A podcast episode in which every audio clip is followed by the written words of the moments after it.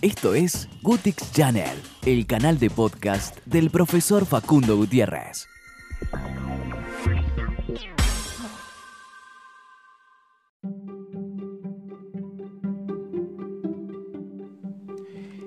El desafío de la educación en la actualidad. Dada la multiplicidad de desafíos que enfrenta la humanidad, hoy la educación ya no es una opción, sino una obligación. El vertiginoso cambio que ha provocado el ingreso del mundo tecnológico es tal que tenemos cada vez más que interpelarnos a qué decimos cuando planteamos que una sociedad debe ser educada, qué nos planteamos cuando es un hecho que sin educación no hay trabajo digno y sin trabajo digno es casi nula la posibilidad de crecer y tener una sociedad autónoma que genere soluciones más que problemas de dependencia. De manera especial, a la generación de personas que nacieron en un mundo donde las tecnologías no son un avance sino una realidad, debemos abordarlas de diferentes maneras, ya que las amenazas de este siglo no son el analfabetismo de no saber leer o escribir, sino que la amenaza hoy es que los sujetos no sepan desaprender, reaprender o aprender. Los millennials crearon un nuevo paradigma, o sea, los jóvenes nos obligaron a rediseñar la manera de enseñar. Las nuevas generaciones, los centennials, nos redefinen o reformulan nuestra mirada en el aula y en su manera de aprender. Desde hace varios siglos la educación se ha basado en la transferencia del conocimiento, con un sujeto que brindaba la información, el docente, de manera activa, y un alumno que al recibirla la memorizaba, de forma pasiva, y así adquiría incumbencias que lo acreditaban, que acreditaban lo que había aprendido.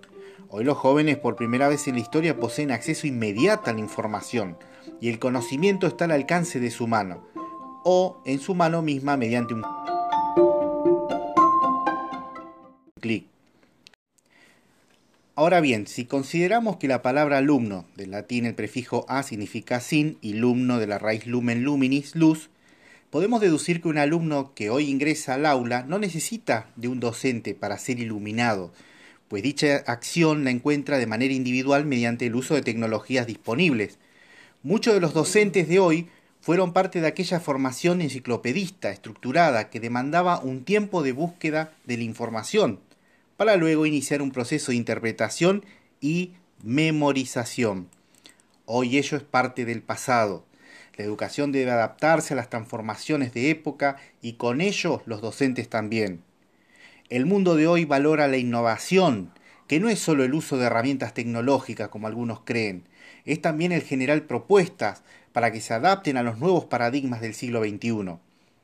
En las últimas décadas hemos incorporado el uso de tecnologías, nos hemos propuesto ya dentro de un aula virtual, pero aún así nos hemos basado principalmente en la incorporación de herramientas y en políticas de inclusión, pero que no han variado la concepción tradicional estructurada de los modelos educativos vigentes. Perdón. Hoy la demanda generacional implica pensar la escuela y la universidad de este siglo y como tal un nuevo modelo. El cambio radica en desarrollar un mapa que se adapte y se adelante a un mundo que no para de cambiar y no parará de cambiar.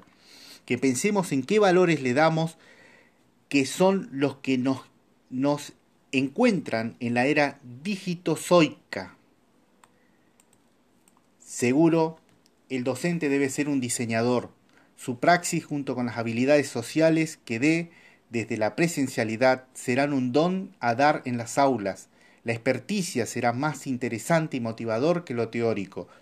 Para este nuevo destinatario, los conocimientos, si son teóricos y empíricos, a la vez serán un complemento esencial. Necesitan como nunca sentirse conmovidos y convidados a participar en las clases. La necesidad viene del displacer, o sea, de sentir la necesidad de que hay que aprender. El deseo es que no se tiene, por ende, deben desear aprender y el anhelo es poder verse en el futuro. Deberán anhelar saber que con esos aprendizajes tienen un futuro mejor. Este podcast está basado en la nota publicada en el diario Perfil. ¿sí? Esto fue el fue escrito por Gabriela Renault, decana y psicóloga y eh, decana de psicología y pedagogía de USAL, y esto fue publicado el miércoles 11 de septiembre de 2019 en el diario Perfil.